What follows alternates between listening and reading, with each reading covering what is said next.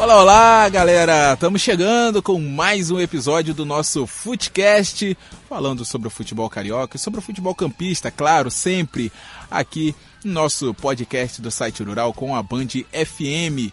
E vamos lá, vamos às nossas manchetes de hoje. Flamengo empata com o Grêmio no Sul com três gols anulados pelo VAR. Em jogo adiado do Campeonato Brasileiro, o Vasco vence por 2 a 1.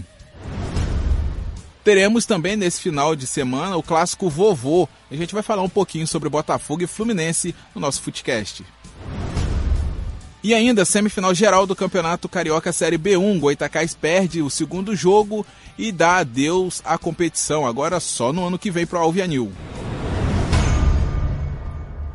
Bem, é isso aí. Passadas as nossas manchetes, vamos começar falando do rubro-negro carioca. Uma vez Flamengo.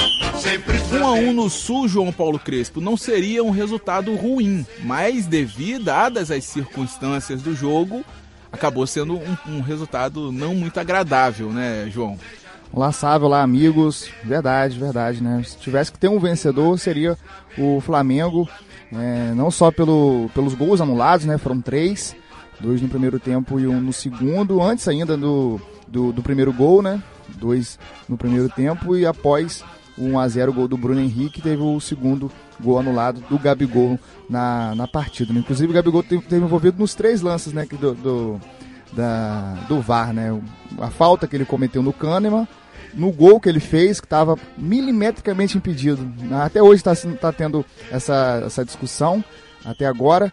E mas eu achei que estava milimetricamente um pouquinho mais é, eu também à frente. Bem pouquinho, mas estava. É. Tava à frente, infelizmente. Por isso a demora, né, e computação gráfica, assim como aconteceu, né, no último domingo, é, em relação àquele impedimento do Erle, que também está sendo discutido até hoje, se é a mão que estava à frente, se, se algum jogador do Corinthians ainda dava condição, mas é, é, é o que temos, né, é o que temos, né, o VAR com, com suas polêmicas, né, muita gente critica, é, se a gente for falar do aqui, a gente vai, vai ter que fazer outro podcast, né, sabe? Mas o Flamengo foi, foi merecedor, é, apesar do, do, do, bom resultado, 1 a 1 0 a 0 é do Flamengo é, no, no, Maracanã, mas acho que dificilmente esse jogo vai ser 0 a 0 né? Porque as duas equipes jogam para frente. É, o Grêmio vai ter que sair um pouco mais também para buscar o, o gol. O, o, se o Grêmio não fizer gol, o Grêmio está eliminado. E, mas foi, foi uma partida assim que o primeiro tempo o Flamengo dominou. O Renato, inclusive, até após a partida, falou que o Grêmio não viu a cor da bola, né? Não jogou, não viu seu time em campo no, no, primeiro, no primeiro tempo. E no segundo tempo o Grêmio conseguiu equilibrar um pouco mais, mas também não teve tantas oportunidades. A única, a, a melhor, a melhor chance, né, do Grêmio no jogo foi é, a do Cebolinha, onde o Diego Alves acabou fazendo uma ótima defesa. Depois teve um, um, outro chute que o Diego Alves também teve uma boa intervenção, mas é, o Flamengo controlou bem a partida, fez 1 a 0 com o Bruno Henrique. Na, na falha lá né, do, do Rafael Galhardo, né, ele entra pelas costas do Rafael Galhardo e, e cabeceia sozinho, sem nenhuma chance pro, pro Paulo Vitor. Mas foi um resultado aí que, que o torcedor do Flamengo é, os times do Rio, né, tem muitas dificuldades, né, sabe? Quando jogam no Sul, principalmente. E quando o Flamengo vê um a um, para quem não viu o jogo, um a um, ah, não, um ótimo resultado, mas para quem assistiu a partida, viu é, todo, todo, todos os 90 minutos, viu que o Flamengo merecia sorte maior. É verdade, merecia sorte maior, né, e trazer um resultado melhor, né, fazer três, quatro gols, né, no Grêmio lá e não tomar nenhum é, é, seria um baita de um resultado. Mas para o bem do futebol, né, para quem quer ver apenas o espetáculo, apenas o futebol, né, Lucas? Um a um foi o melhor, porque o jogo aqui vai ser mais franco, né? Vai ser as duas equipes têm mais chances, né, Lucas? Olá, Sávio, olá a todos os amigos, exatamente, cara. É, como o João bem destacou aqui, o Flamengo merecia sim ganhar o jogo. E como você falou também, o, pro bem do futebol, as duas equipes vão buscar o resultado no Maracanã. O jogo vai ser bem aberto, as duas equipes gostam de, de atacar, como o João destacou. E vale, vale destacar também, sabe, que as quartas finais da Libertadores o Grêmio enfrentou o Palmeiras, né? Perdeu o jogo no Sul e virou no, Paca, no, no Pacaembu. E o Grêmio é time de tradição, tem camisa, o Flamengo tem que abrir o olho porque fez um resultado bom no Sul, mas não pode acomodar aqui no Rio, né? É, não pode acomodar aqui no Rio daqui a 20 dias. Né? No, a, o jogo da volta, a decisão vai ser no dia 23 de outubro, no Maracanã, às 9h30 da noite, mesmo horário dessa partida de ida. Eu continuo falando contigo, Lucas, porque agora a gente vai falar do Vasco da Gama. Vamos todos cantar de coração. O Vasco da Gama venceu o Atlético Mineiro fora de casa num jogo adiado do Campeonato Brasileiro, jogo da semana passada, do meio de semana, né, da semana passada, adiamento ali de sete dias. E aí, Lucas Arantes, esse jogo do Vasco ontem, vitória importantíssima. Vitória muito importante, o Vasco agora tá com uma certa gordura ali, dois times que estão na zona de rebaixamento, sabe, sendo franco aqui, fazia tempo que eu não vi o Vasco jogando tão bem fora de casa. É, começou a partida propondo o jogo, começou bem em cima do Atlético, marcando com a marcação alta ali com os três garotos na frente, o Ribamar, o Thales e o Marrone.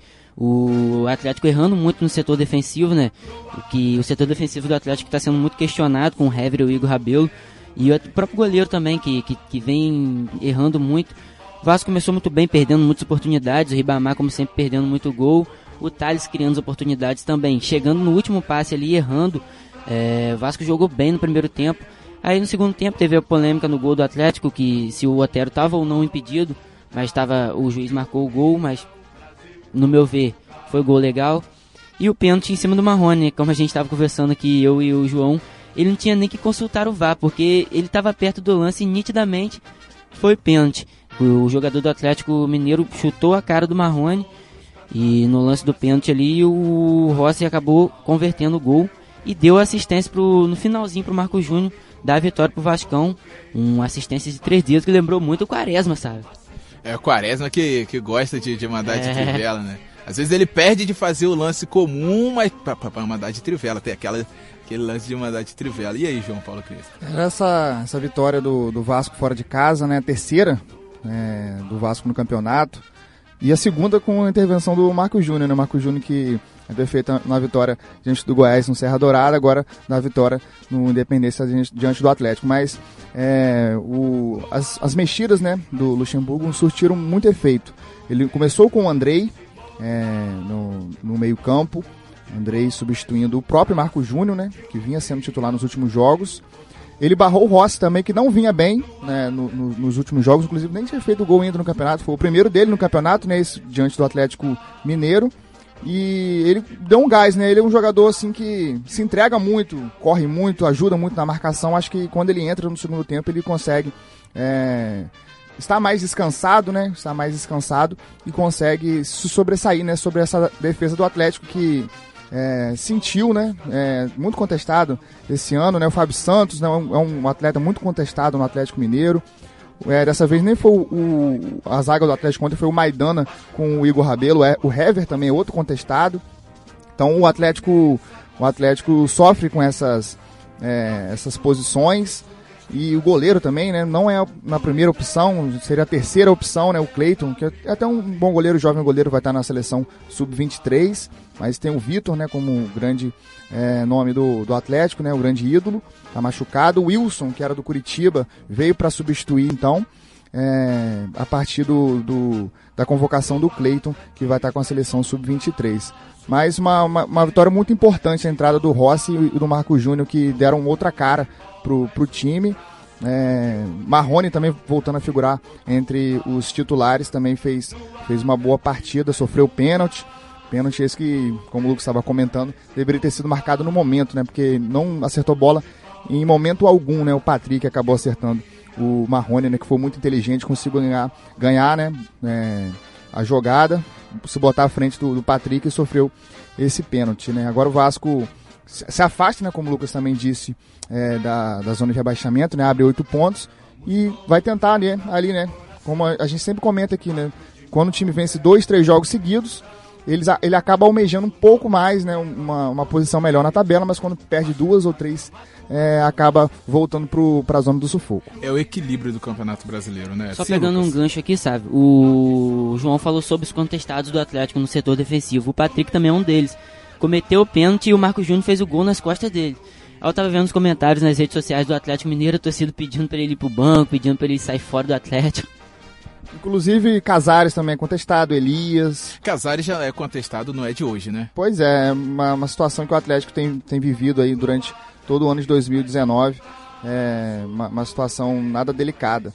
É, o próprio Ricardo Oliveira, que fez muitos gols no Mineiro, passou a, a ficar aí 15 jogos né, de jejum, estava é, no banco, entrou no finalzinho. É, enaltecer também que a jogada do segundo gol, é, a gente falou do passe do, do Rossi, né, de Trivela, é, a, a, bela matada no peito do, do Marco Júnior a finalização, mas ser que o Castanha que roubou a bola do próprio Ricardo Oliveira no, no contra-ataque. Tá certo, João Paulo Crespo e Lucas Arantes, então é vitória importante do Vasco nesse, nessa partida adiada do Campeonato Vasco pega o Santos, pega o Santos no próximo sábado é, em São Januário. Jogo complicado, mas é, vai ser um, um, grande jogo. É, o Santos tá vindo, do, tá meio capingando não, não é, tá né, uma, sequência ruim, uma sequência ruim, o Vasco é, vai jogar aí diante da sua torcida para tentar mais essa vitória. É isso aí. E também no final de semana, na rodada do final de semana, você citou aí, teremos clássico vovô e nós vamos falar aqui agora de Botafogo e Fluminense. A gente começa falando por quem, João Paulo Crespo? Vamos em ordem alfabética, alfabética ou em ordem dos mandantes? Não, vamos falar aqui, vamos começar falando é, do Botafogo, né, que vai ser o mandante desse jogo. O então jogo vai ser no Newton Santos. É, exatamente. Vamos falar aqui do Botafogo, que tá aí, né, três derrotas seguidas, muito pressionado, Barroca, jogadores e vem de um Fluminense que, apesar de ter saído da zona de rebaixamento na última rodada, é, vem, vem com um ânimo renovado, né? A vitória diante do Grêmio, a saída da zona de rebaixamento, já dá um alívio para o Marcão, né? Que vai ter essa, mais essa oportunidade para mostrar o seu valor dentro do clube e, quem sabe, ser efetivado, né? Tendo mais um tempo para trabalhar, né? Tendo um pouco Exatamente. mais de tempo para trabalhar. E agora é tentar abraçar a oportunidade de ser efetivado, né? O, Verdade. O, o Marcão. Uma, uma, ótima, uma ótima oportunidade do Marcão é, mostrar ali uma, uma, algo novo, né? Num clássico tão tradicional, né? Que esse clássico vovô, Botafogo e Fluminense, né? O jogo vai ser domingo às 4 horas da tarde. É, no turno, o Botafogo ganhou do Fluminense no Maracanã. O jogo ganhou do Fluminense no Maracanã. Gol do Alex Santana de cabeça. E o Fluminense naquele momento tinha a volta do Pedro, tinha outro, outro time, né? O Fluminense está numa outra. É, tem uma outra escalação, né? Jogadores mudando bastante. O Fluminense vai ter a volta do Digão, né? Que foi expulso, é, ficou fora na última partida. Ele que é o capitão da equipe. E vamos ver como o Marcão monta é, esse meio-campo aí, né? É, foi, foi, o grande diferencial do Fluminense na, na, na, na, vitória contra o Grêmio. Até comentei aqui que a entrada do Daniel num contraponto entre o Ganso e o Nenê funcionou muito bem. Funcionou muito bem. É, esse meio campo com esses três é, trocando de posição, Sim. mudando é, o formato que eles vinham atuando antes, né? Que, com o Oswaldo de Oliveira que não deu certo. Agora, o, a gente vem criticando muito, a gente sempre critica que o Botafogo, quando joga fora de casa, é sempre aquele futebol com posse de bola, aquele futebol é, horizontal, né? Vamos dizer assim, não é aquele futebol que vai pro pra gol. Frente, né? É, não é aquele futebol pra frente que você chega no gol, finaliza, chega perto da área do time, finaliza, dá trabalho pro goleiro sempre com três finalizações e dessas três uma para uma só no gol ou cinco finalizações duas no gol, sempre com a média bem bem baixa de finalização e isso acaba resultando num resultado negativo ou no empate quando se, se poderia sair com a vitória e no, no saldo de gols bem baixo. Mas agora o Botafogo vai jogar em casa, no seu estádio, diante de sua torcida. Tudo bem que é um clássico, mas é um clássico igualitário. É um jogo que o Botafogo tem que partir para cima, tem que jogar para frente, né, Lucas? Exatamente, sabe? Isso que eu ia falar. Não só o Botafogo, mas as duas equipes vão partir para cima. O jogo vai ser bem aberto. É, as, duas, as duas equipes precisam da vitória. O Fluminense ali beirando a zona e o Botafogo vê o Vasco encostar. Chegou o mesmo número de pontos. O Botafogo no início do campeonato conquistou seus pontos bem importantes no, no, no, na competição. E agora vê o Vasco chegar ao mesmo número de pontos. É, você falou certo, o Botafogo tem que jogar pra frente sim. Vai jogar diante de sua torcida, o, os jogadores mais experientes tem que chamar a responsabilidade, falar que o time tem que jogar pra frente. O Botafogo é um time grande, cara. Apesar de ser um clássico, queria que vai ser um jogo bem pra frente, as duas equipes buscando o resultado o tempo todo. Até porque as duas precisam do resultado, né, João? É, o Fluminense venceu, mas mesmo assim não é uma vitória que vai te tirar dali da, da zona de aperto. É. E o Botafogo precisa voltar a vencer para se afastar um pouco mais da zona de aperto e voltar às vitórias. Né? São três jogos aí, né, que não vem a vitória, já mais de três jogos, né, que a vitória não vem e a torcida cobra. É, o Lucas comentou comentou do, da parte do meio-campo, né, onde o, o, jogo passa, né, a todo momento. O Botafogo tem uma trinca de volantes que sabem jogar, né, o Cícero, o João Paulo, o Alex Santana. fazem tanto a função defensiva como a ofensiva, a saída de bola. E o Fluminense também vai ter, né? Com o Daniel, com o Alan, com o, o Ganso. Essa saída de bola vai ser o diferencial desse jogo. Acho que o meio-campo.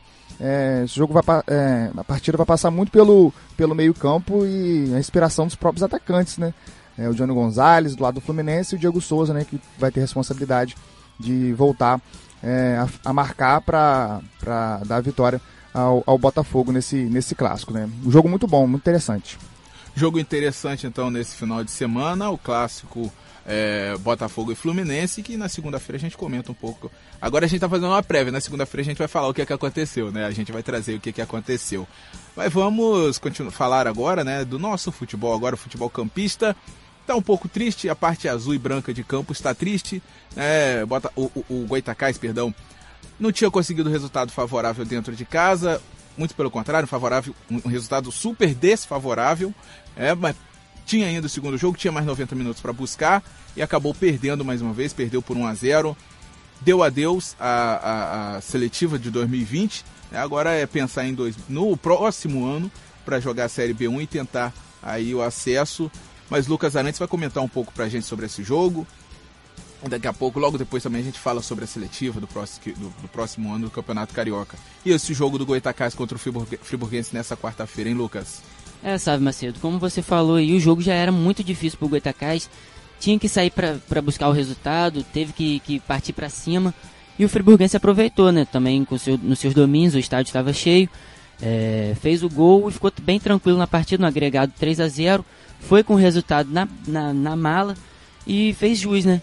Ficou só esperando o Goitacás atacar e conseguiu ainda fazer um gol e ganhar a partida. E no final do jogo teve uma situação lá lamentável que, que os jogadores saíram no tapa, né? Cenas lamentáveis. Cenas lamentáveis. Três jogadores do Friburguense foram expulsos e dois do Goitacás. Isso não pode acontecer, né, sabe, Macedo? Os nervos ficaram à flor da pele. Pior pro Friburguense, né? Pior pro Friburguense, porque tem, tem que disputar a final agora contra o América vai decidir Só que o, o, maior título do Friburguense pode-se dizer que foi o acesso. Com certeza. Agora já Tanto pro Friburguense quanto pro América. Agora que já digo que as duas equipes estão tranquilas, né? Já, é. con já conquistaram Vai ser que... quase, a final vai ser em outubro, vai ser quase uma Oktoberfest, a final. Isso aí. É. é. Os dois times já conseguiram o que queriam. É, exatamente. Ninguém... Hoje em dia, os times que jogam a Série B1 não jogam pensando no título, jogam pensando no acesso.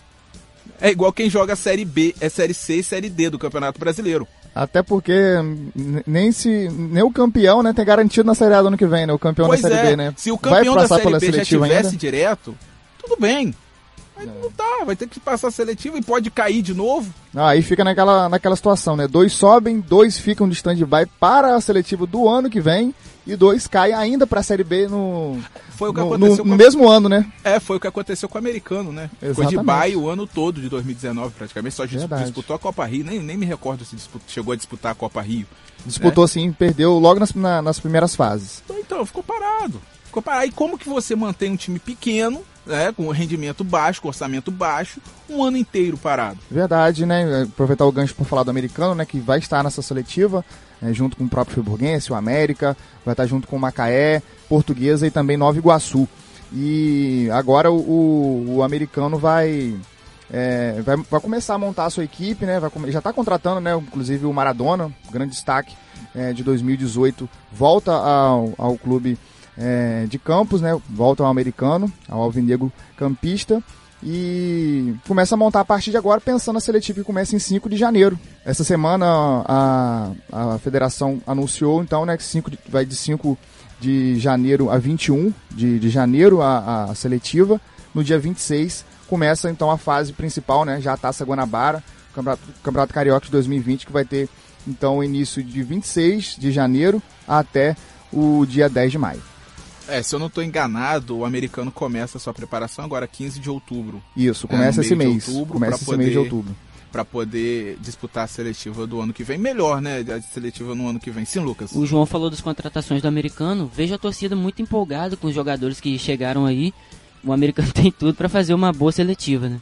É, tomara né, que a empolgação da torcida reflita no time e o time empolgue ainda mais a torcida né, no decorrer da seletiva. Agora, a seletiva que no, até o ano passado, né, até para o campeonato desse ano, né, na verdade, 2019, começava dia 26, né? Dia 26 ou 27 depois do Natal, tinha jogo ali dia 26, 27, 28. É, entre o Natal e Ano Novo. Né? É, entre o Natal e Ano Novo. Agora colocaram pro dia 5 de janeiro, já depois do, da temporada, depois do, da virada do ano, né? Melhor.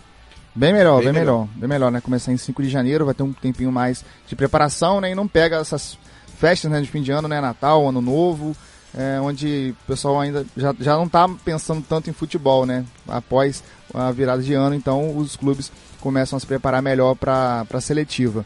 É, comentar rapidamente aqui do calendário do futebol, né? A CBF vai anunciar que não vai ter mais as convocações de times brasileiros com a data FIFA, né? É, só, só somente o, a Copa América que não vai parar no Campeonato Brasileiro. O Campeonato Brasileiro vai, vai continuar mesmo a Copa América, se algum jogador do futebol brasileiro for, for convocado para a Copa América, né, vai acabar desfalcando o clube no, no, no Campeonato Brasileiro.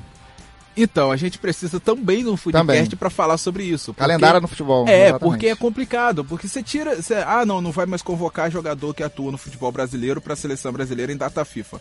Caramba, o técnico da seleção hoje é o Tite, né?